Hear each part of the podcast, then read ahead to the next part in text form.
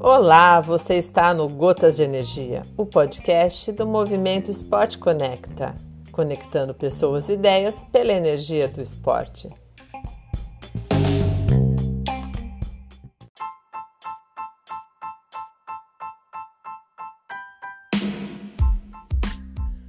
Olá, pessoal. Olha aí, voltei para conversar mais um pouquinho com vocês. Hoje de um assunto que eu acho bem interessante é, eu falo bastante sobre isso no meu livro, porque é uma coisa que pega bastante para mim, ao mesmo tempo que me deixa triste, é, muitas vezes. Eu sei que me faz um bem danado e me deixa muito forte. É, é o fato de treinar sozinho. Então, eu conheço várias pessoas, é, acompanho algumas pessoas pela rede social que treinam que pegam planilha à distância e, e aí treinam sozinhos, né? Eu aqui onde eu moro, trabalho, eu tenho um grupo, eu sou professora, uma das professoras responsáveis por um projeto de natação em águas abertas aqui na prefeitura da cidade. Então nós temos um grupo grande de iniciantes e agora também nível intermediário avançado. É a professora responsável pelas planilhas de treinamento, na grande maioria das vezes é a outra professora que trabalha junto comigo, não sou eu. Por quê? Porque eu participo na maioria das vezes das provas, principalmente das mais longas. Então a gente tenta não misturar um, isso daí. E eu não sou eu que faço os meus treinos, né? É, já há bastante tempo, já vai fazer quatro anos, cinco anos talvez, que eu sou assessorada pela, pela Okimoto e Sintra. Então eu comecei a ser treinada pelo Sintra e depois quem assumiu foi a Poliana e é com ela que eu estou até hoje. Diga-se de passagem, me identifico muito, sou muito feliz e realizada com esse acompanhamento, adoro os treinos e sempre deu super certo. Mas é, tem aí esse fator que é a distância. E para gravar no meu caso, como eu sou professora de natação, as pessoas acham que eu não preciso de nada. Então eu não preciso de um olhar para corrigir algo. É, eu não preciso conversar com ninguém a respeito dos meus treinos, eu não preciso de uma opinião.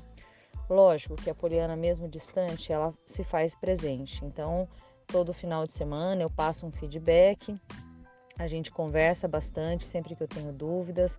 É, eu sou bem detalhista né, na, no retorno que eu dou para ela, que eu acho que isso é, enriquece muito, que é o que a gente cobra também dos nossos alunos.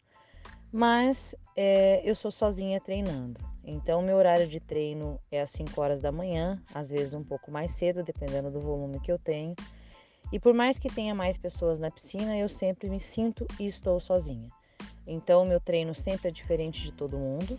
É, eu não consigo conversar com ninguém, né? Você fala assim, ó, oh, vamos fazer essa série junto. É, e isso é muito complicado, porque você fica ali é, sem parâmetro, né? Você não tem ninguém para te dar um estímulo, nem fora, nem na borda da piscina, nem dentro da piscina. Não tem ninguém para falar para você assim, oh, isso aí tá um a dois mesmo, né? Você não tá saindo da zona é, de treinamento, é, usa mais a perna, olha, esse braço está cruzando. E, e isso às vezes é bem pesado. Por várias vezes, de verdade, eu saí da piscina chorando com essa necessidade de ter alguém ali me olhando, é, corrigindo alguma coisa. Já teve treinos aí de, de ter tiro de 100% e eu querer saber o tempo, como que eu pego, né, com saída de bloco, como que eu pego o tempo e nado, né, vai soltar o cronômetro, o cronômetro não solta, enfim. Então isso é, fica faltando bastante. E quem não é carente de atenção, né? Eu falo, eu brinco com as pessoas que um dos maiores problemas do mundo é a carência, seja em qual aspecto for. Todo mundo quer uma atenção, todo mundo quer um olhar, todo mundo quer uma palavra, e, e isso na piscina falta. Só que essa falta, é, ela fortalece. Então, todas as vezes que eu cheguei a chorar, eu engulo, vou engolir o choro e isso vai me fazer mais forte. É, Então, aquela coisa de você olha lá a planilha, tem lá 20 de 100, 7 quilômetros e 400 de treino. Hoje eu tinha 7,200. É, ah, por que eu vou fazer? Né? Eu posso matar, eu posso. E então é aquela briga com você, ninguém te cobrando, é você com você cobrando. Onde você vai encontrar motivação? Lógico, você tem que fechar a planilha, né? Você deve essa satisfação para aquela pessoa que está lá sentada montando o seu planejamento e falhar treino é muito ruim para quem planeja, né? Quebra a sequência ali que a pessoa tem para você. Mas é, para gente que está ali nadando sem aquela pessoa em cima, sem aquele técnico ali, isso também é bem complicado. E, e quando você entra nesses treinamentos para provas longas, né, que você passa duas, três horas na piscina, falta, né, aquilo ali na borda da piscina. Vamos lá, tá terminando. Lógico, por várias vezes eu tive os meus amigos ao lado, principalmente quando nós vamos para treinos em águas abertas, e isso é muito bacana. Eu devo muito a todas as pessoas, mas eu estou falando especificamente daquele treino na piscina. Então essa solidão, né, de você estar tá ali o tempo todo, você e você, isso tem os dois lados. É muito ruim né, essa sensação né, de estar tá ali à deriva, mas também é aquela coisa, é, eu consigo.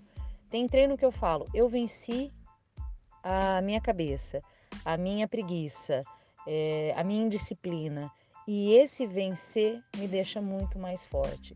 Então, para aqueles atletas, para aquelas pessoas que têm vontade de começar ou que está desanimado, é, vamos tentar encontrar essa motivação em nós mesmos. Né? Se você não tem o técnico que está lá te esperando na borda da piscina, se compromete com você mesmo. Né? Se você pensa em desistir de, de treinar, de parar no meio de uma série, lembra que vencer, fechar aquele treino completo, vai te deixar mais forte para a próxima planilha que você vai receber, para a próxima sessão de treino. E o contrário, não fazer, deixar de ir, vai te enfraquecer.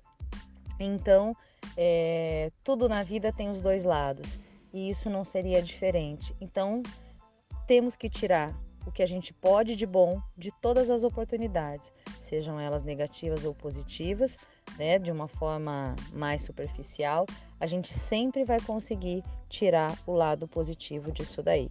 É isso, gente. Grande abraço, até a próxima.